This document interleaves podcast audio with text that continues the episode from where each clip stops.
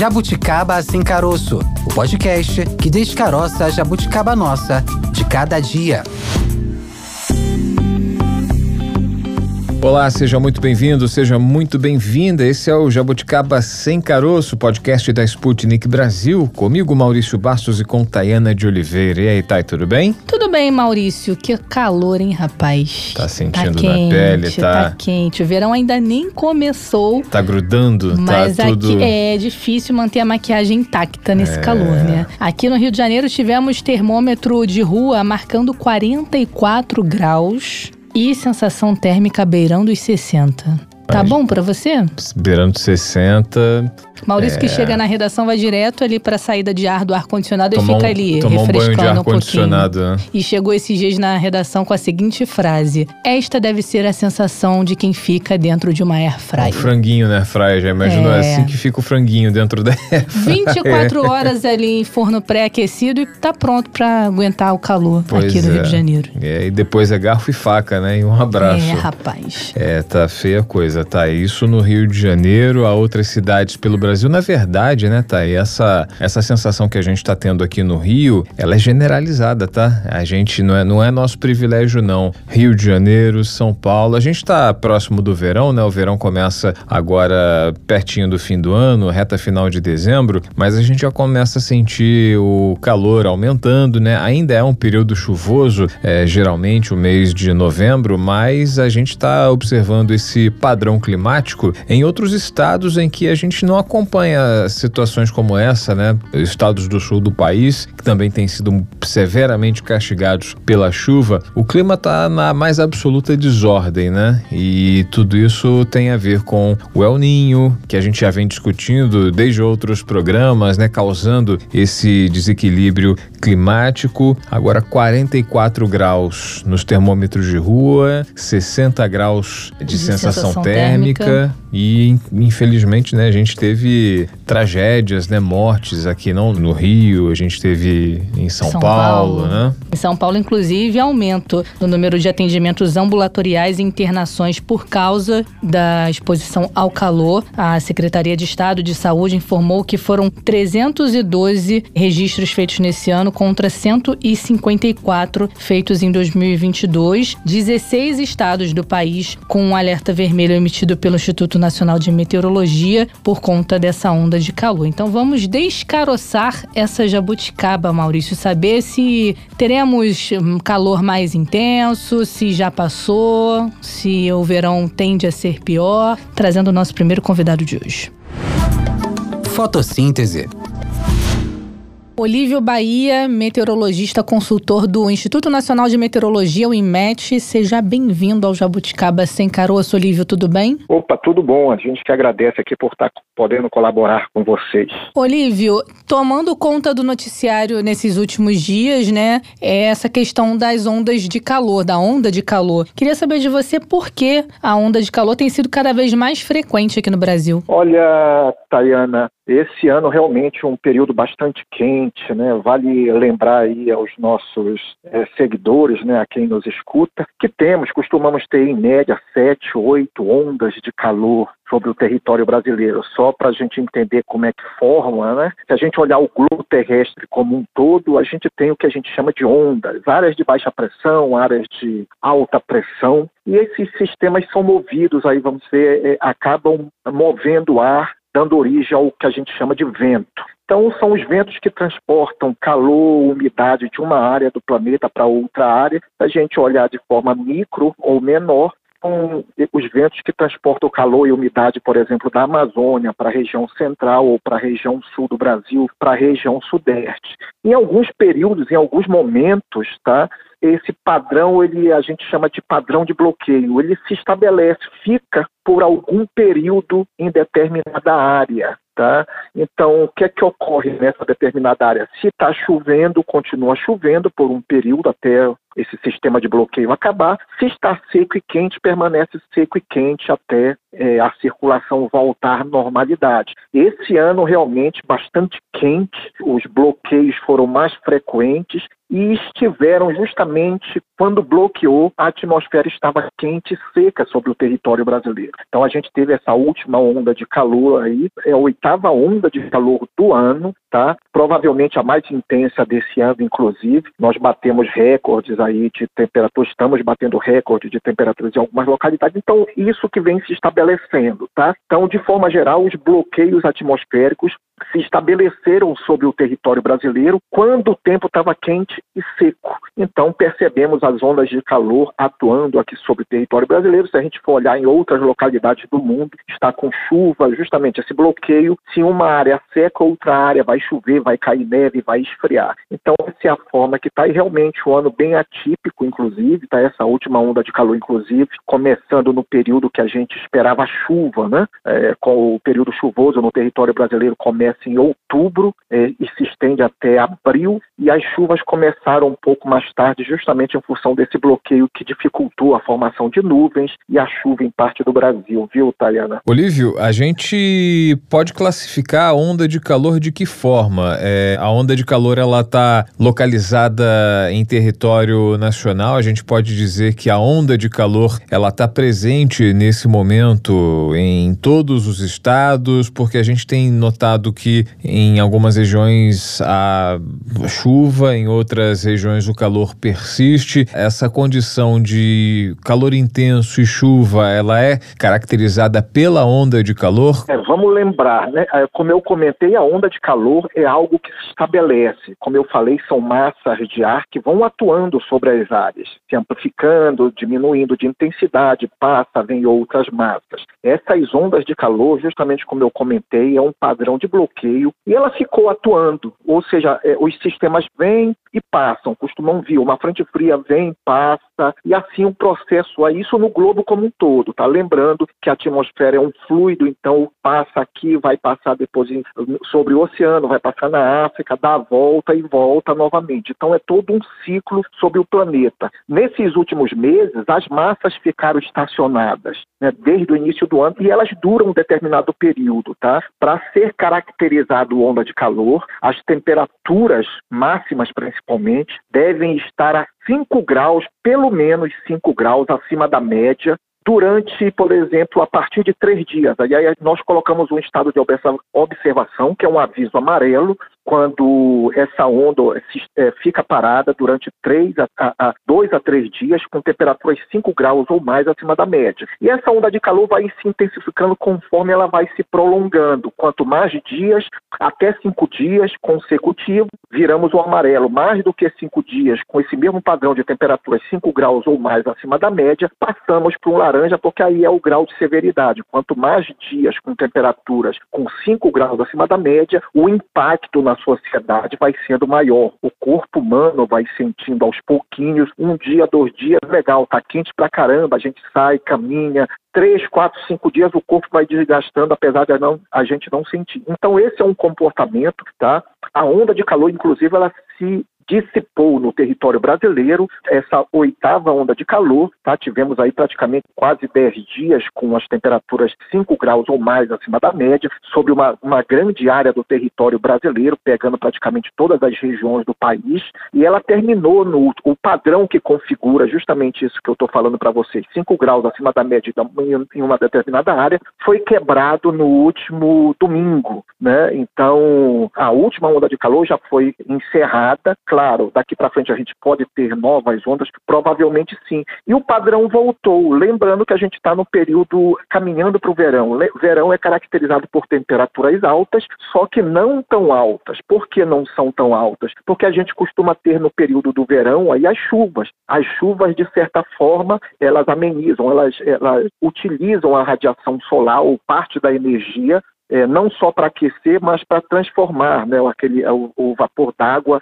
transformar a água de vapor para líquido. Então ela rouba, vamos dizer assim, energia, não deixando as temperaturas subirem tanto quando da, da questão da onda de calor, quando as temperaturas bateram a casa de 44 graus. Então é quente, mas menos quente, e aí não entra no critério de onda de calor. Né? Aqui no Rio de Janeiro, Olívio, foi o, o local onde foi registrada a maior temperatura em todo o país, porque aqui no Rio de Janeiro a gente teve termômetro na rua marcando 44 graus. Teve algum outro lugar do país com situação semelhante? Tayana, no Rio de Janeiro, oficialmente, as temperaturas bateram a casa de 42. Entrou também, cumpriu o critério de onda de calor, já que a média para o período fica na casa de 33 graus. A máxima, se eu não estou enganado, chegou a 42, algumas umas coisas. Os termômetros de rua é só um indicativo. Ele, como eles são, a maioria deles está dentro de uma estrutura de metal que não é recomendada. As estações meteorológicas têm, tecnicamente, têm recomendações de instalação. Altura é sempre instalada em, em, em é, cubículos de madeira, com, pintado de branco dentro e fora, com venezianas invertidas. Tem todo o padrão para realmente é, capturar, ou seja, detectar a temperatura do ar sem levar em conta o vento, sem levar em conta a temperatura da estrutura ali. Mas, de qualquer forma,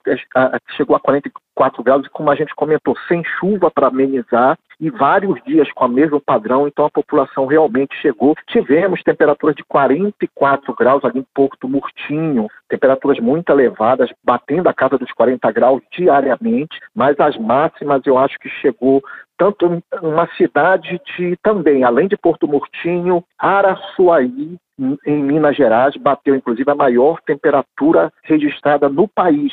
44, se eu não estou enganado, 44,7.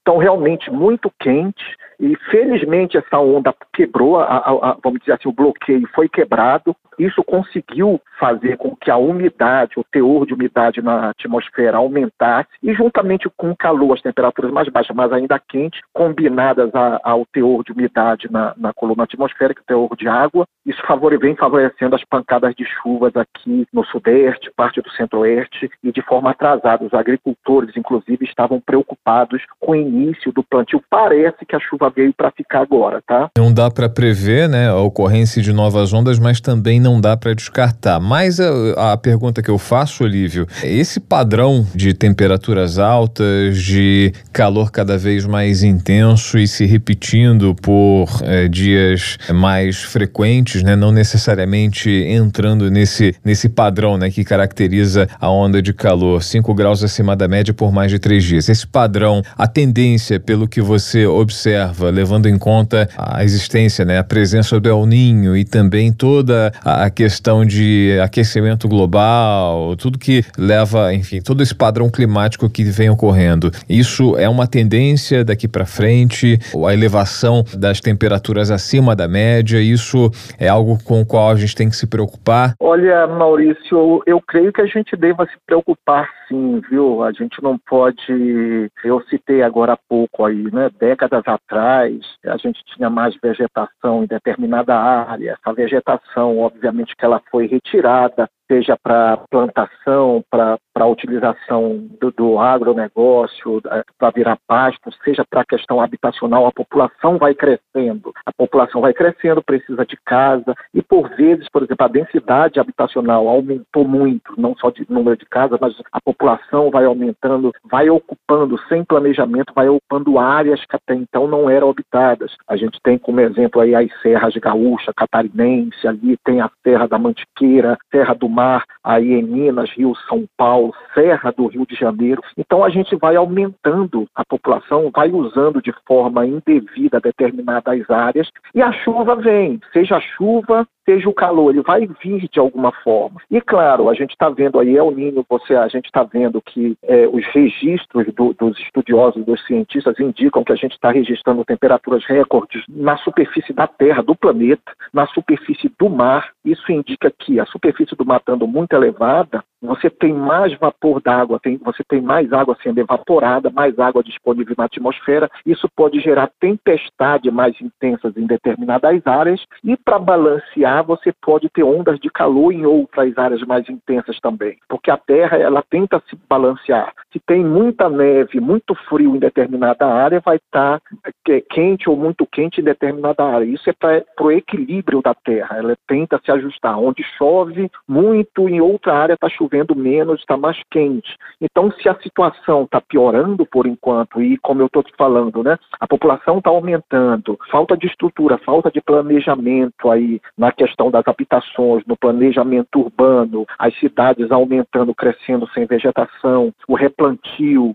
então, tudo isso vai impactando. Então, quando você tem uma chuva, por exemplo, forte, a gente está falando do calor, mas se você tem uma chuva muito forte, citando aí no Vale do Paraíba, em São Paulo, você vai atingir milhões de pessoas naquela área. Então, o impacto é maior. A onda de calor também. Você tem uma onda de calor que hoje atinge toda Minas Gerais, Centro-Oeste, Hoje não, mas a última, né? É, praticamente 15, 19 estados foram atingidos pela onda de calor, um número muito elevado de, de pessoas sendo atingidas por essa onda de calor. Claro, o impacto vai ser maior. Pessoas morrem, onda de, são milhares de pessoas que morrem ao ano em função das ondas de calor que ocorrem no planeta como um todo. Né? A gente teve, infelizmente, teve notícia aí de uma criança que, que foi esquecida no carro, claro, uma fatalidade, mas de qualquer forma, é, é em função do forte aquecimento dentro do carro. E pessoas, principalmente idosos e crianças, sofrem muito com esse padrão. Então, é uma situação que se a gente não começar a pensar no reflorestamento, no plantio aí, principalmente dos grandes centros, colocar mais parques, dar condição de qualidade de vida, né, é, a situação vai se agravando, obviamente. Então, área, muita área de risco, infelizmente, falta de estrutura, tudo isso combinado a esse tipo de mudança, ou fenômenos mais intensos atmosféricos, seja ele de onda de calor ou de chuva, você vai ter mais pessoas impactadas, infelizmente, mais pessoas morrendo. Então, realmente é uma situação que preocupa bastante, viu, Maurício? A gente está conversando com o Olívio Bahia, que é meteorologista, consultor do Instituto Nacional de Meteorologia, INMET. Olívio, a gente tem aqui a realidade do Rio de Janeiro, né? Rio de Janeiro é o centro das atenções por ser uma das principais capitais do país. É, aqui acontecem grandes eventos, né? Brasília tem a capital federal e também é caracterizada pelo clima é, muito seco, né? A gente tem a noção da temperatura do Rio porque a imprensa divulga, está sempre em cima, né? E aí a gente tem a questão da chamada sensação térmica. Você trouxe aqui para a gente a informação de que duas cidades, né? Porto Murtinho, que fica no Mato Grosso do Sul, e, Ara, e Araçuaí, que fica em Minas Gerais, tiveram registro de temperaturas mais altas é, do ano, não é isso? 44, né? Recorde a maior temperatura registrada no Brasil desde que deram os, os inícios da medição. Claro, Série que a gente não tem medição 500 anos, anos atrás, mas uhum. desde que as medições se iniciaram, a maior temperatura registrada no país. Então isso é um indício de como a situação e a gente, obviamente, que tem que estar preparado para determinadas situações. Né? 44 em Araçuaí, é isso? E Porto Murtinho foi quanto? Também. 40, não tenho o um número de cabeça de imediato, mas uhum. valores acima de 44. 44,3 talvez em, em, em, Porto Murtinho e eu não estou lembrado se 44,6 ou 0,7 em Araçuaí. Temperaturas muito elevadas mesmo e é aquilo que a gente fala, não é um dia, são vários dias consecutivos consecutivos com a mesma condição, aquilo vai provocando estresse no corpo humano, na saúde humana, na saúde animal. É, a gente teve relatos, por exemplo, casos de milhares de aves que foram perdidas no Acre em função da onda de calor. Isso muito provavelmente os agricultores também na vegetação, você vai tendo, tudo vai ficando seco, não chove, temperaturas elevadas, então o risco de incêndios florestais vai aumentando. É o que a gente inclusive vem observando aí até a chuva voltar à normalidade. Então, há um grande impacto em função da continuidade, claro, e a gente vai batendo esses recordes, como a gente citou, como você citou, tá? mas não é só o, o, valor absoluto citado, é a continuidade, o número de dias consecutivos com temperaturas acima da média, independente se está em 40, por exemplo, aqui em Brasília, 27, se está acima de 30, o corpo vai desgastando. Então, cuidados não só de planejamento urbano, né? Mas cuidado pessoal mesmo, cuidado com, com, com o corpo. Quem as pessoas devem se hidratar, beber bastante líquido nesse período, evitar fazer atividades físicas no horário entre 10 da manhã até as 16 horas da tarde, usar roupas leves. Então tem todo um cuidado que a gente pode ir fazendo para, no mínimo, melhorar, por exemplo, o conforto do corpo humano. Né? Então, algumas coisas têm que ser feitas. A gente teve também essa fatalidade aí no, no show, né? nesse evento que teve no Rio de Janeiro, justamente em função da onda de calor. Então são situações que a gente tem que estar, tem que se planejar, tem que se organizar. Grandes eventos continuarão ocorrendo. Então, esse planejamento deve ocorrer de forma antecipada para evitar tragédias aí no futuro. Então, eu te fiz essa pergunta, Olívio, porque também pode ser a dúvida da Tayana e a dúvida de vários outros ouvintes que estão acompanhando aqui o Jabuticaba Sem Caroço pela Sputnik Brasil. É, são 44 graus ah, é, com, é, registrados, né? a temperatura, temperatura oficial, né? Temperatura do ar que, que, o, que o INMET registra, mas a, aqui no Rio de Janeiro a gente não chegou a esse patamar patamar, mas a gente ultrapassou e chegou a quase 60 graus na chamada sensação, sensação térmica, né? É, ah, é o INMET que faz essa, é, essa medição da sensação térmica. Eu queria que você estabelecesse pra gente a diferença, né, entre a temperatura e a sensação térmica. A sensação, é, eu imagino que seja algo é, pessoal, né? É, eu tô, eu tô sufocado com a temperatura. Quais isso. são os critérios para definir a sensação térmica e a medição também desse, desse critério, né? Olha, de forma geral, só para a gente entender bem basicamente, a temperatura do ar, nós temos um, um, equipamento que mede diretamente a temperatura do ar. A radiação solar chega até a superfície terrestre, a superfície terrestre absorve essa radiação e a superfície terrestre vai aquecendo o ar próximo a ela. Isso você tem a temperatura, os termômetros vão registrando essa temperatura. A sensação térmica ela é um valor estimado, calculado e depende de alguns fatores. De forma geral, temperatura, umidade, a depender da época do ano, da, da velocidade do vento. É uma condição que tem. Então você tem uma temperatura tal, se a umidade tiver X, você faz os cálculos lá e esse valor vai dar lá em cima. E claro, depende de cada pessoa. Por exemplo, eu sou muito calorento. Por exemplo, não é 19 graus que eu consigo sentir frio. 15 graus não é, entendeu? Se tiver com vento, pode até ser que eu coloque algo ali. Então, se você está com uma temperatura de 20 graus, você tem um vento, uma rajada de vento ali é de 20 km, 30 km por hora, a sensação térmica de frio é bem maior. Ou seja, você tem 20 graus de manhã cedinho e você pode estar tá sentindo ali a sensação térmica de 12, 13, a depender, da, até menos a depender da intensidade do vento. A mesma situação para o calor calor. Se você tem a umidade, pouco vento e temperatura elevada ali, a sensação térmica é extremamente elevada, porque o vento ameniza. Tanto é que quando você está na praia, você nem sente tão quente. Você pode estar com 40 graus, mas está ventoso lá, você só sai, vai sair torrado, né? Você pode ter uma insolação se não, não passar protetor solar, mas você está ali de boa porque o vento está batendo. Teoricamente, a tua sensação de calor é menor. Mas imagine, se não está ventando 40 graus, umidade elevada a sensação térmica vai para a estratosfera, como foi o caso ali, vi cálculos aí de temperatura chegando a 50 até 60 graus. Então é algo que vai provocando essa sensação térmica, é algo que é individual mesmo, tá? Depende, por exemplo, não só da, da cor, da pele, a roupa que você está usando, a, por exemplo, a temperatura dentro de um carro escuro pode ser mais elevada do que dentro de um carro branco. Por exemplo, dentro do teu carro tá aquele abafamento, aquele calor danado, você tem que abrir a porta para deixar. Isso é a sensação, a sensação, a temperatura que o corpo humano costuma sentir.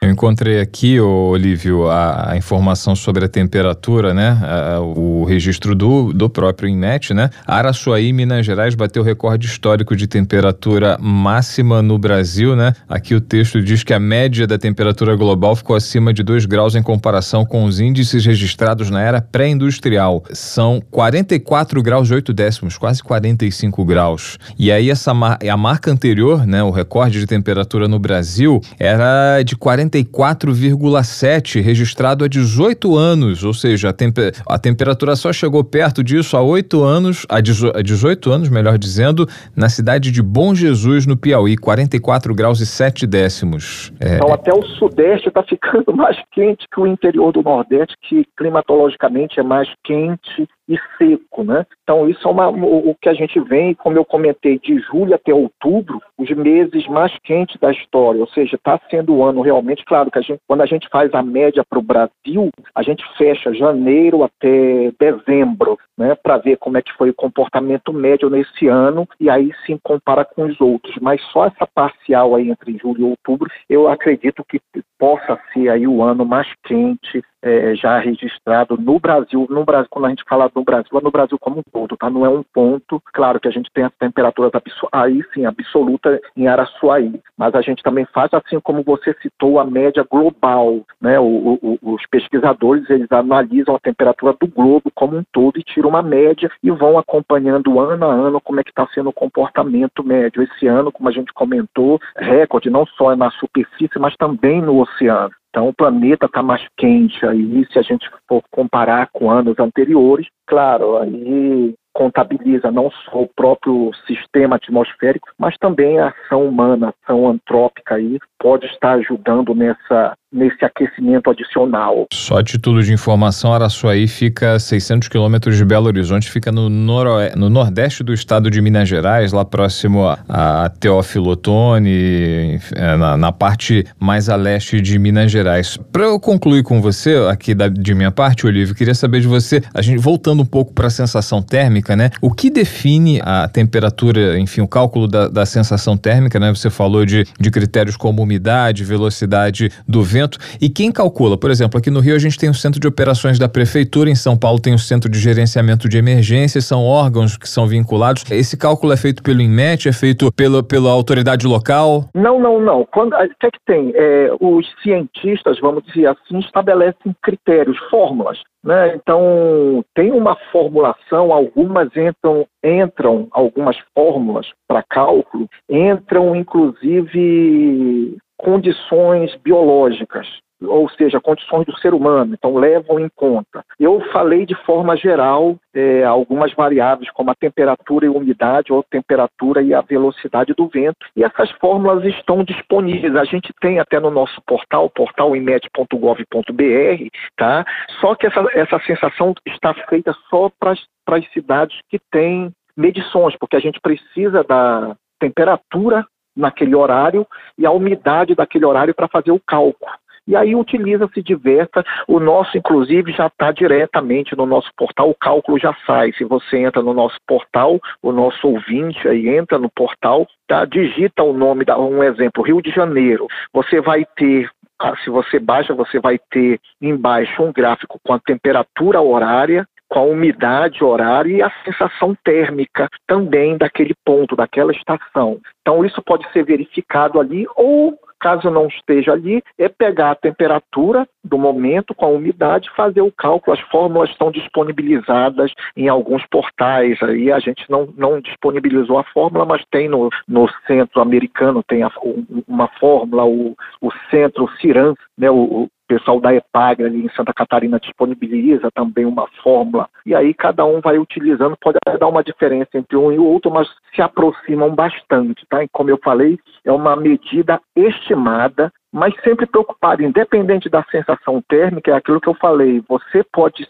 com 30 graus e sensação, e sensação térmica, vamos dizer, de 31 só, aparentemente é tranquilo, né? Não está em 40, não está em 50, mas você pode ser mais sensível, um idoso pode ser mais sensível, uma criança pode ser mais sensível, então com aquela temperatura, independente se está 28, 30 ou 32 graus de sensação térmica, a sensação a cada pessoa age de uma determinada forma, pode sentir mais um mal-estar, outras não. Tem gente que com 50, 60 pode não, não, passar problema nenhum, outras já são mais sensíveis, aí sim, claro que a gente chama atenção porque a temperatura é muito elevada. Isso já de cara, independente da sensação térmica, já solicita cuidados temperatura passou de 30 graus, já solicita cuidados. O pessoal que caminha aí nos parques da cidade, nas ruas, faz caminhada, gosta, é sempre estar tá tomando cuidado. Protetor solar, beber bastante líquido, usar roupas leves, ou seja, um cuidado especial, principalmente agora que o verão vem chegando, muita radiação solar e, e temperaturas elevadas. Tá certo, nós conversamos com Olívio Bahia, meteorologista e consultor do INMET, o Instituto Nacional de Meteorologia. Olívio, muito obrigada por esse bate-papo. Até uma próxima oportunidade. A gente que agradece, Tayana. Até mais. Um abraço, Olívio. Obrigado. Abraço, Maurício.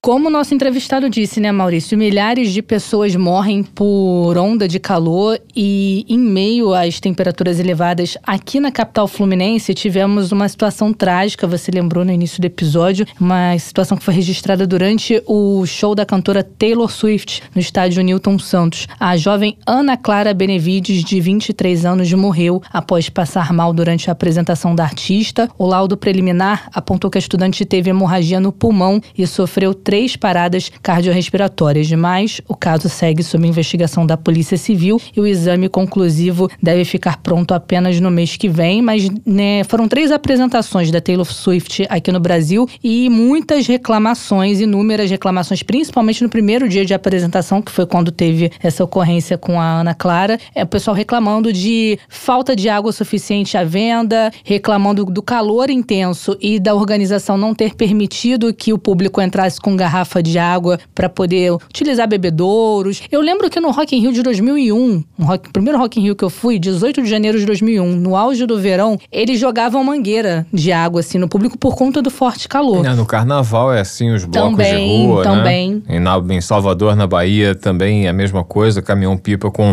mangueira para tentar aliviar a, o calor da, do público que acompanha, né? E em relação a esse caso do show da Taylor Swift, também havia reclamação de tapumes tap, é, interrompendo a passagem de ar, né? As grades do estádio, né, foram bloqueadas por tapumes para que as pessoas que estavam do lado de fora não tivessem a oportunidade de acompanhar o que estava acontecendo dentro do estádio, para, enfim, para que a pessoa que não pagou ingresso acompanhasse o show, né? Então, é algo que está sendo questionado, isso vai ainda, ainda dar muito pano para manga para organização de shows, né? Acho que vai ser uma mudança, vai haver uma mudança de, de paradigma em relação a shows em estádios, né? Daqui para frente, eh, levando em conta aí a, a questão climática, a temperatura, daqui para frente a gente imagina que tudo venha a mudar. Infelizmente, precisou acontecer pessoa, uma é, morte para isso mudar, né? A gente lembra que São Paulo teve uma menina, um menino que morreu, né, dentro de uma van, foi esquecido dentro de uma van escolar,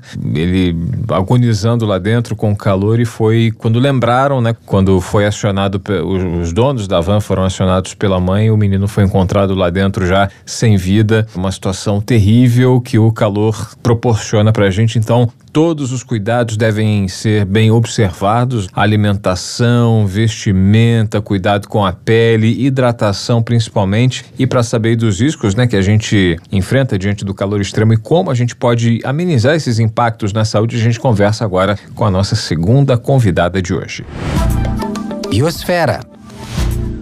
Bianca Vilela, especialista em saúde do trabalho e mestre em fisiologia do exercício pela Unifesp, Universidade Federal de São Paulo. Bianca, obrigado por aceitar nosso convite. Seja muito bem-vinda aqui ao Jabuticaba Sem Caroço, podcast da Sputnik Brasil. Tudo bem? Tudo ótimo, Maurício, Tayana, muito obrigada pelo convite. Vamos bater um papo aí sobre esse calorão, é ou não é? Tá demais, né, Bianca? Tá demais. Queria saber de você inicialmente dos riscos, né, dessa onda de calor para a saúde das pessoas. A gente normalmente é, debate sobre o frio, né, quando está na época do inverno. Agora a onda de calor é, nunca vista. A gente está sentindo É, demais na muito. pele o impacto, inclusive.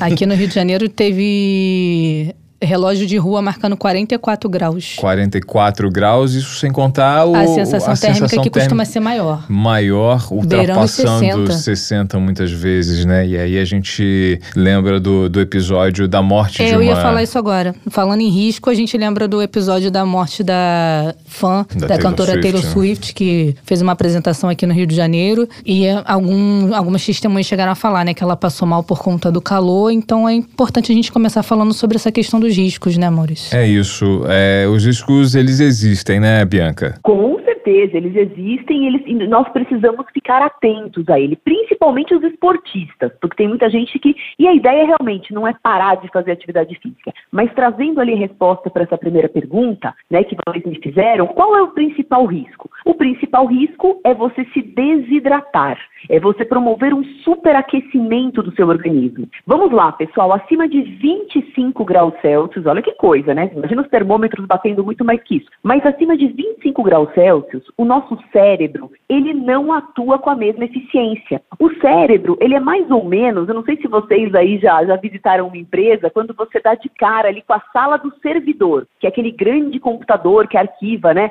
todas as informações, eh, todo, toda a parte ali de infraestrutura tecnológica. E a sala é sempre muito fria. Então, o, tanto o computador, né, a máquina do computador, quanto o nosso cérebro, eles trabalham muito melhores em temperaturas mais amenas. Acima de 25 graus, já precisamos estar atentos e não forçar a barra. E como nós revertemos esse processo aí de superaquecimento? Porque nós entramos nesse processo de hipertermia, promovendo uma melhor hidratação do corpo e tomando alguns cuidados. É, você falou aí da, do ar-condicionado, né? No caso de quem trabalha exposto, por exemplo, quem trabalha na rua, fazendo entrega de bicicleta, quem está exposto ali ao ar livre mesmo. O que, que pode fazer para amenizar esse calorão? Pois é, gente. No mundo ideal, a gente evitaria né, uma, uma exposição solar após as nove da manhã, porque nós temos três meses aí mais quentes, né, gente? Depois a gente até consegue driblar, a gente até consegue ali expandir um pouco, aumentar esse, esse desvio padrão. Mas nesses três meses, que serão realmente muito quentes, no mundo ideal, a gente deveria né, evitar a exposição solar a partir das 9 horas da manhã e voltar depois das 17, 18 horas. Mas imagina só, quem trabalha com entrega, quem trabalha em construção civil. Então isso realmente se torna ali um grande desafio. A primeira coisa é né? Sempre usar protetor solar. Segunda questão é não desgrude da sua garrafinha de água. A gente muitas vezes espera ter sede e quando eu estou com sede é um sinal de que eu já estou em um processo de desidratação. Então veja só. E nesses horários ali de pico do calor, vai de 10 às 4 da tarde, o ideal seria tomar. A gente sabe que tem um custo para isso, né? Então já, a gente já vai ali para um, um patamar mais difícil. Mas o ideal, pensando mais uma vez em cenário ideal, seria se hidratar com água de coco, não muita quantidade, mas ali alguns goles, né? Você ter ali 200 ml para tomar fracionado, ou então um isotônico. Eu gosto muito da água de coco, né? Porque ela é uma coisa natural, ela não tem conservante, corante. Às vezes você pega ali um isotônico azul, cor-de-rosa, então você imagina que o nível de corante é lá em cima e realmente faz muito mal isso. Mas de vez em quando, né? Não tem problema para driblar ali a desidratação. Eu acho que vale até um isotônico. Você falou no início do nosso bate-papo sobre quem faz exercício físico, né? Que não precisa parar. Então a recomendação também seria a mesma, manter o protetor solar e a hidratação o tempo todo? Totalmente, não, com certeza. Vou até dar uma regrinha da hidratação aqui que vai ajudar muita gente. Bom, o ideal seria realmente evitar, né? Tipo, ah, um beach tênis, a pessoa que joga futebol, beach tênis, que é coisa outdoor, né? Você sempre tá lá, ciclismo, natação, no mar, por exemplo, aquela, aquela coisa, vocês aí que estão no Rio de Janeiro sabem, né? A galera gosta muito de se expor ao sol. Mas o ideal realmente é evitar esses horários de pica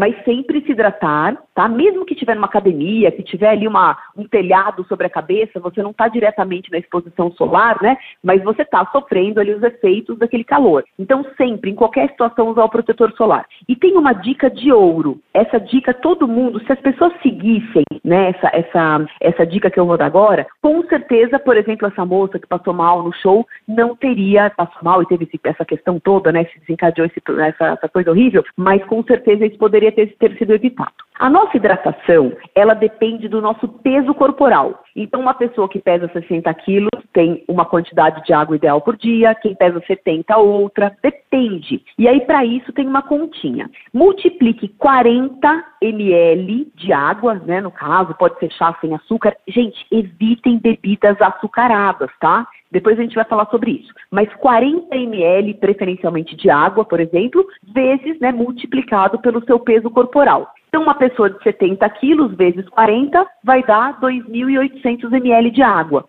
É a quantidade ideal para você tomar, ingerir durante o seu dia. Ah, mas Bianca, eu fiquei exposta ao calor diretamente, eu fiquei lá debaixo do sol. Aí você vai ter que aditivar. Lembra da questão da água de coco, do isotônico? Aí você vai dar um plus. Você vai tomar mais que 2.800. Mas 2.800 ml é o mínimo do mínimo do mínimo. Lembrando que essa ingestão, você não vai tomar um litro depois mais um litro, depois 800 ml. Não. A grande sacada da hidratação é você fazer isso aos poucos, pensando aí num, num, num calendário esportivo, né? Ah, eu vou fazer corrida, por exemplo, vai. Pode ser às quatro da tarde, cinco da tarde, um horário que o sol já esteja mais baixo. Mesmo assim, a hidratação, como ela funciona? Você precisa se hidratar antes, durante e depois. E quanto mais você fracionar essa ingestão de água ou de água de coco, né, isotônico, melhor para o corpo. Ele vai absorvendo aos poucos. Então, sempre tomar esse cuidado de não deixar a peteca cair da hidratação, tá? Lembrando, se já está com sede, é sinal de que você já está hidratado, é desidratado. E quando eu estiver desidratado, Bianca, o que eu faço? Eu vou lá e tomo um litro d'água? Não. Se você pensar em atividade física, o melhor será parar. Né? Você vai começar, ai, tô suando demais, tô diferente, tô sentindo meu corpo super aquecido. Opa, dá um tempinho, vai se hidratando, aí dá uma horinha, espera mais um pouco, opa, normalizou. Você vai sentir isso. Aí você retoma aquela atividade. A gente está conversando com a Bianca Vilela, especialista em saúde do trabalho e mestre em fisiologia do exercício pela Unifesp, a Universidade Federal de São Paulo. A gente está falando aqui de situações envolvendo adultos, né, que trabalham expostos ao sol, que não necessariamente estão expostos ao sol trabalhando, mas precisam, se deslocam e são afetados aí pela temperatura, até mesmo em ambientes fechados. A gente, a gente sente em ambientes fechados que muitas vezes não contam com ar-condicionado, né? né? O, o calor absorvido pelas paredes acaba irradiando para toda, toda essa parte interna de uma sala, de um escritório. Mas eu queria saber sobre as faixas etárias, outros públicos que também de alguma forma são suscetíveis. Os idosos, as crianças, eles precisam de um cuidado diferenciado, né, Bianca? Com certeza. Crianças, idosos e pessoas com comorbidade. Né? São pessoas ali mais suscetíveis a qualquer coisa, não apenas a hidratação. A gente sabe que esses três grupos, eles, eles demandam uma atenção diferente. Então, é, é, como mais ou menos, né? Mas todo mundo ali é afetado, mas esses três grupos ali, realmente, eles têm uh, uma demanda específica. A gente precisa tomar um cuidado. Criança, como a, a, o nosso corpo, o nosso organismo está novo em folha, as crianças sentem sede, mas os idosos não. Criança está sempre com a mãozinha ali querendo, né? Pedindo uma mamadeira, um suquinho. A mãe já aparece ali com aquele suquinho de laranja na mamadeira, a criancinha já até brilha os olhos. Agora, um idoso não. O idoso, ele vai se acostumando com aquele cenário da desidratação. Tanto é que se a gente colocar um idoso e uma criança lado a lado, a gente já vê as diferenças físicas, as diferenças na pele. A pele do idoso ela, ela é sequinha, ela é enrugadinha, né? Ele tem aquela pele é, bem ali já mais sensível. A criança não. A criança é uma bolotinha de água, mas mesmo assim, por ela ser pequena, por ela estar em formação, ela também é mais sensível. Agora, os idosos, tanto é que em países europeus muito quentes, né, que tem verão muito quente, muitos chegam a óbito. Não tem ali ar-condicionado, não tem um preparo na casa. E aí o que acontece? Né? A gente tem ali esses problemas que vira e mexe a gente acompanha pela TV. Então, tomar muito, muito, muito cuidado com isso. E como a gente toma esse cuidado, né? Eu acho que uma coisa é, importante a gente citar também é a questão das roupas. Que tipo de roupa colocar no idoso? Que tipo de roupa colocar numa criança? Ou então, né, de forma geral, para o público todo. Realmente, nós precisamos usar roupas claras, leves. Evitem aquelas roupas escuras né? Preto, azul marinho, aquele cinza chumbo. Por quê? Porque essas roupas retêm calor. Vamos pegar o exemplo, por exemplo, né, da, da galera da praia. Agora a galera do, do, do praião vem com tudo aí no verão, né? Se a gente deixa um celular ali à mostra, no sol tomando sol, então num ambiente muito quente, o que, que acontece com o celular? Ele para de funcionar, né? Já perceberam isso? Sim. O meu para direto. Às vezes eu esqueço ali, mas tô tomando sol, às vezes não tá nem aquele ultra verão, mas ele ali toma um pouco de sol, opa! Então, analisem como é que a gente não, não fica também, né? Nós ficamos prostrados e todos esses nice. Eles são indicadores de, de, desidratação. Então, atenção às roupas, usar chapéu é muito importante, chapéu, boné, quanto mais protegido a gente tiver, e vamos lembrar também da, da questão da pele. A pele é uma coisa só. Tem gente que, ah, não, vou passar que não quero ficar com ruga no rosto, vou passar ali só no meu rosto. E esquece das mãos, dos pés, das pernas, dos braços. Então, a pele é um tecido único. Não é o rosto separado da mão, do braço, não a gente tem que evitar também essas queimaduras, essa exposição. Os efeitos solares, eles são cumulativos. É como se a gente tivesse ali uma poupança de sol. Quanto mais sol você tomar na vida, o seu extrato, quando você tirar seu extrato bancário ali, né, no final da jornada, opa, olha quanto sol eu tomei. Então, claro, existem, é, existem diferentes pessoas, né, com níveis de, de proteção Cada pele é uma pele, né? Claro que os mais branquinhos eles sofrem mais. Mas de forma geral, pessoal, se atentem às mãos, aos pés, braços, ombros, né? A gente tende ali a ficar super vermelho e isso não é legal. Uma outra dica para a pele, que eu acho que vale super a pena salientar, é você levar um sprayzinho de água, aguinha gelada. E aí, logicamente, né, estendo passado o protetor solar, mas você vai hidratando a sua pele, o colo, né, essa região aqui peitoral, os ombros. Então também não é só tomar água, a gente tem que borrifar água no nosso corpo. Olha que coisa interessante, né? Pouca gente fala sobre isso. Agora, Bianca, você falou da questão da desidratação, quando a gente sente sede, já é o corpo dando sinal de, de desidratação. E quando a gente deve ficar em alerta de buscar um atendimento médico? Apareceu um sintoma, é sinal de que eu preciso ir para uma emergência, que pode ser algo mais grave. Ai, é muito. Olha, eu vou falar, quando a gente entra num processo de desidratação, tem que tomar cuidado, porque é rápido. Por isso que, poxa, começou a sentir ali um, uma coisa diferente, já vai para algo que seja mais uh, interessante, que, que te hidrate com mais rapidez. O soro caseiro é uma coisa legal também, viu, gente? Mas não vacila. Começou aquela sudorésia, sudor... porque por, olha só, a gente está desidratado e o corpo ainda começa a suar mais do que deveria, porque você está super aquecido. Os cachorrinhos, por exemplo, né, eles não suam. O que, que o cachorro faz para se esfriar? Ele coloca a língua para fora e vai trocando o calor, né? Aquele que ele faz isso, ele vai trocando o ar quente pelo ar frio. Nós, ah, além de estarmos desidratados, a gente começa a suar mais. Então, muita atenção, já vai se hidratando, o ideal é não chegar nesse ponto, né? Mas se chegar nesse ponto, vai ter que ir para um, um pronto atendimento e se hidratar mesmo intravenosamente, vai ter que tomar soro na veia. Não, outra coisa que é importante a gente salientar, que piora muito esse cenário, a bebida alcoólica, né? O álcool ele faz você se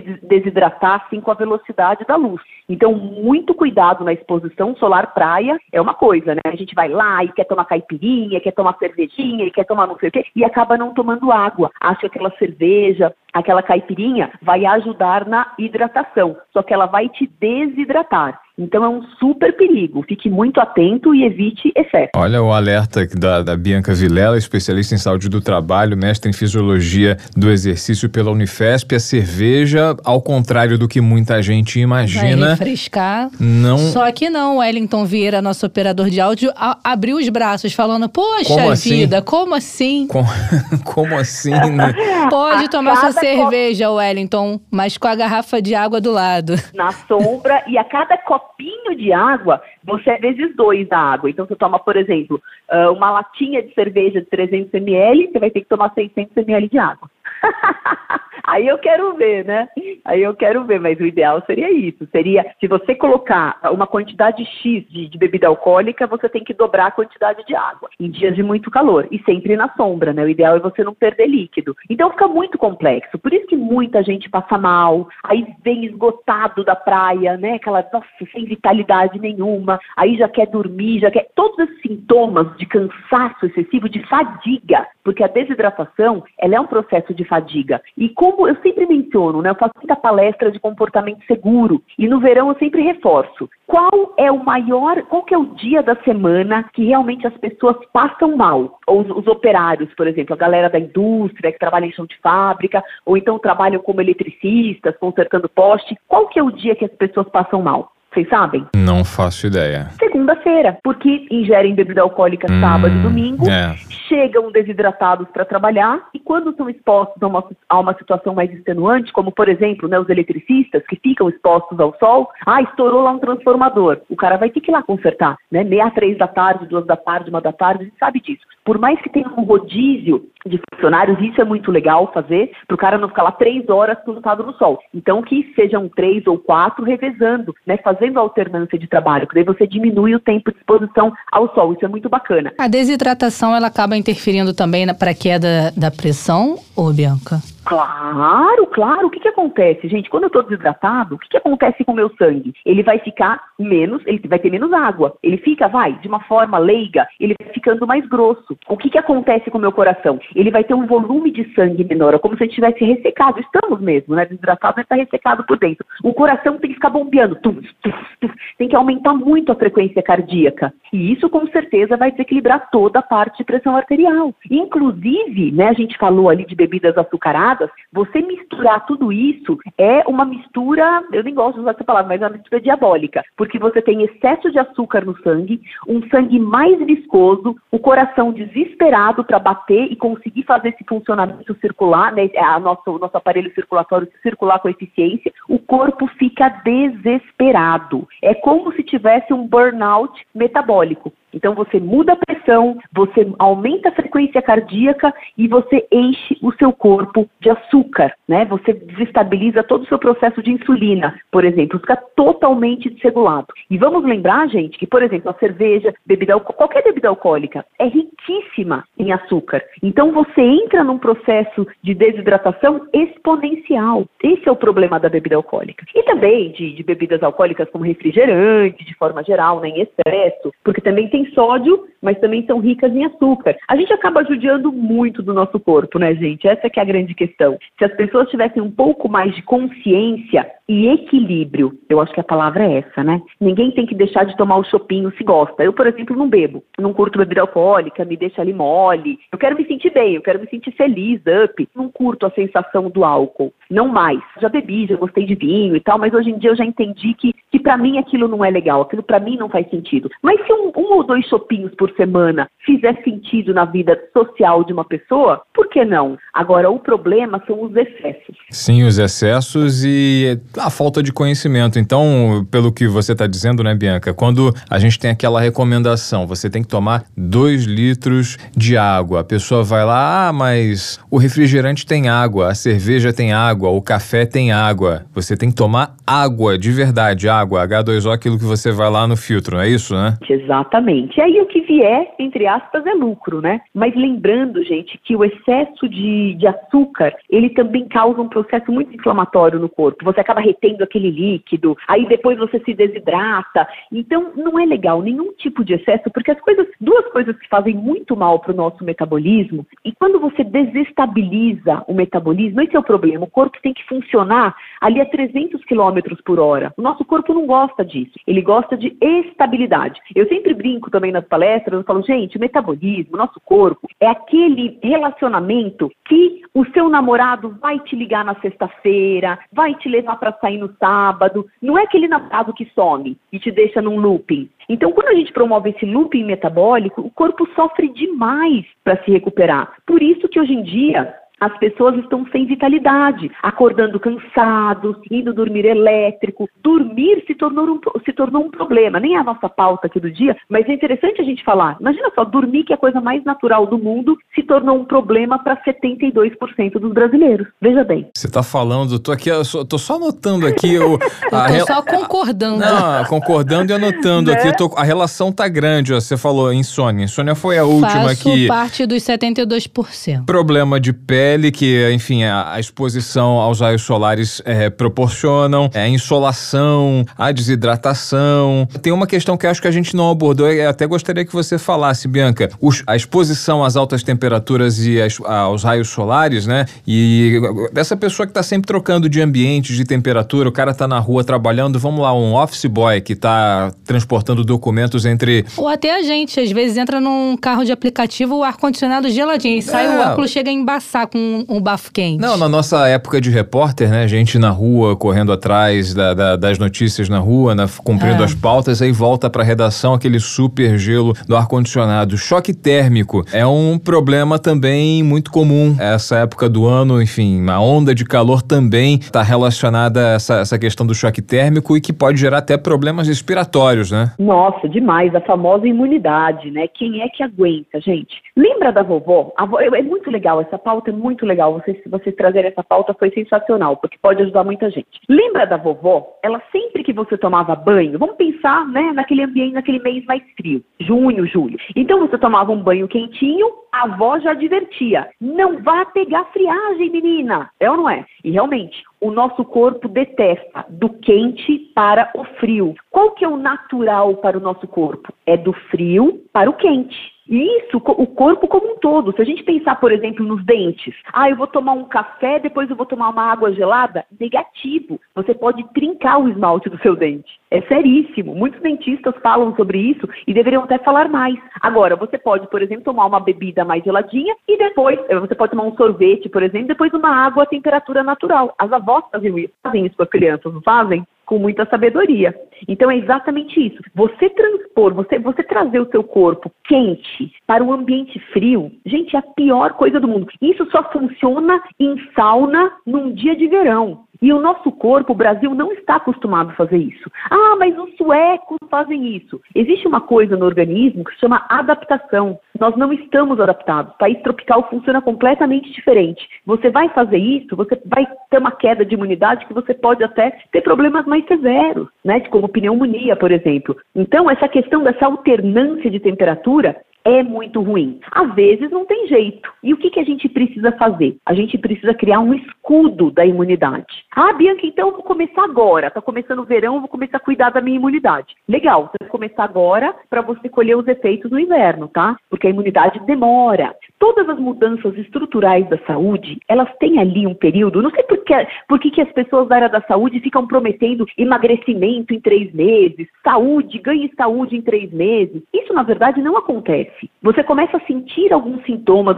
alguns benefícios, mas mudança estrutural no seu organismo, gente, eu vou dar uma notícia aqui, tá? Em primeira mão, é um ano para você formar uma imunidade e tem que ser consistente. Água mole em pedra dura, tanto bate até que fura. Se você cair, se você escorregar, né, ali no, ah, não, eu tô ali cuidando da, da minha imunidade, de repente enfiei o pé na jaca por uma semana, tirei férias, enchi a cara todo dia, esquece volte 20 casinhas do banco imobiliário novamente. Então demora para a gente ganhar imunidade. Além dessa questão da imunidade, queria saber contigo, Bianca, se é mito ou verdade aquela história de que o choque térmico pode provocar, por exemplo, a paralisia facial. É, aí realmente a gente teria que perguntar para alguém dessa área, né? Mas eu acredito que sim, porque isso já aconteceu, inclusive na minha família, né? Com uma pessoa que teve um choque térmico e ficou ali, mas depois voltou. Fez fisioterapia, seria interessante ali conversar com alguém dessa área, até um neurologista para explicar melhor, mas com certeza sim, isso pode acontecer e pode ser reversível ou não. Agora, reversível, a maioria dos casos sim, é reversível, só que demanda tempo, investimento em fisioterapia, né? Então, o melhor é não acontecer, evitar esse tipo. Isso não vai acontecer, por exemplo, se você sair do, do, de um quente e entrar em um ambiente mais geladinho, né? Isso acontece geralmente em, em temperaturas assim realmente abruptas, mais extenuantes. Por isso que eu acho que a gente não tem que se aventurar. Ah, eu fiz uma viagem lá para não sei onde, um país super frio, as pessoas lá estão super acostumadas a uma temperatura menos 10 graus Celsius, pular na água fria. Depois... Gente, não façam isso, não se aventurem. O nosso corpo não está adaptado para isso. Eu sou totalmente contra, né? Eu sou mais conservadora. Bianca Vilela é especialista em saúde do trabalho e mestre em fisiologia do exercício pela Universidade Federal de São Paulo, a Unifesp. Bianca, muito obrigado pela sua participação, pelas dicas para gente, por esclarecer aí a respeito do, dos riscos aí das ondas de calor para a saúde humana. Os efeitos são devastadores, terríveis e a gente precisa se prevenir, se proteger, se alimentar bem, se hidratar, se proteger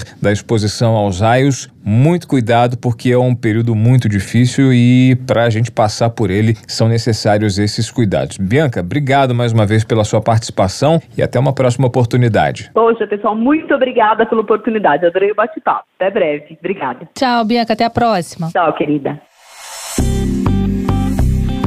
Maurício, pega a calculadora e faz o cálculo, porque hum. essa dica que a Bianca deu sobre multiplicar o peso por 40 para saber a, quanti a, quantidade mínima de água que a gente deve ingerir por dia, essa dica é muito boa. Eu já conheci essa dica, inclusive, porque a gente escuta muito o pessoal falar: ah, tem que beber 2 litros de água por dia. Não necessariamente. No meu caso, por exemplo, eu tenho que beber no mínimo 2 litros e meio de água por dia. Olha, eu tô aqui tentando fazer a conta. Eu sou de humanas, né? Tentar com a calculadora pega, na eu mão. Eu falei, pega a calculadora. Pois é, multiplicar o peso por 40 para saber a quantidade mínima de água que a gente deve beber por dia, né? Mas eu vou te falar, minha, o meu consumo de água tá bem abaixo. Tá abaixo. Tá eu tô sempre com a garrafinha de água aqui do é, lado. eu tinha que seguir esse teu exemplo, tá bem abaixo e até fiz a pergunta para ela, né? Os, outras bebidas, Não. tipo o café, Não pode, o não refrigerante, não contam, porque tem açúcar, né? Exatamente. Outra coisa que a Bianca falou também que é super importante a gente reforçar aqui é a questão do protetor solar em todo o corpo, né? Porque lembro uma vez na praia, eu tava lá passando meu protetor solar, que às vezes eu apelo até pro bloqueador solar, né? Mas enfim, passei o protetor solar, falei: "Ah, nas pernas não precisa, porque o sol não vai chegar com tanta incidência nas pernas. Tá de boa, a gente sempre quer proteger mais as costas, os ombros, o rosto.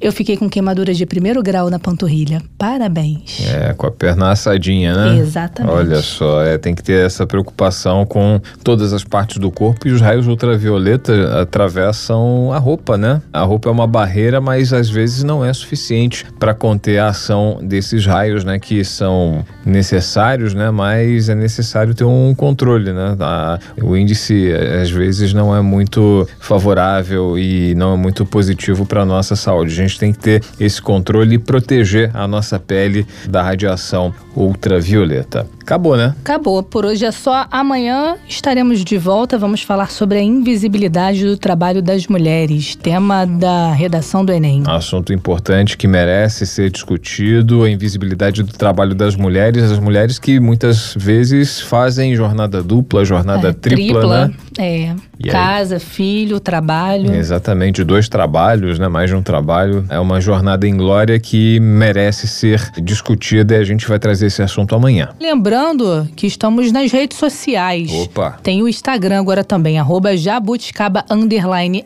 SC e o nosso tradicional Twitter, que é o arroba jabuticaba SC. Você pode nos seguir e também interagir conosco por lá. É só acessar, então siga, curta, compartilhe, fique com a gente sempre. Tchau, tchau, Maurício. Até amanhã. Até amanhã, amanhã tem mais. Tchau, tchau. Jabuticaba Sem Caroço, o podcast que descaroça a jabuticaba nossa de cada dia.